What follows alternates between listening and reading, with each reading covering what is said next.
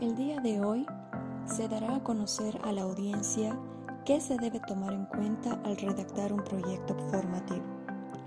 Como primer paso, es importante entender que el proyecto formativo es un documento donde se explica un método didáctico orientado al aprendizaje de los alumnos, para que construyan y desarrollen competencias de un perfil adecuado, a través de la planificación y ejecución de acciones para resolver problemas concretos del ámbito formativo. Lo primero y más importante es ser objetivos en la investigación.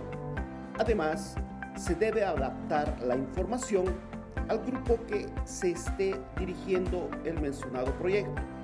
El lenguaje debe ser formal y entendible, evitando frases cotidianas o clichés.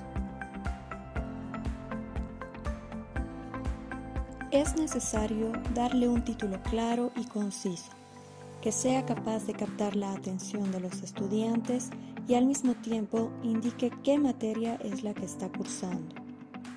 Seguido a ello, se debe redactar el problema de contexto, las competencias y los criterios de verificación.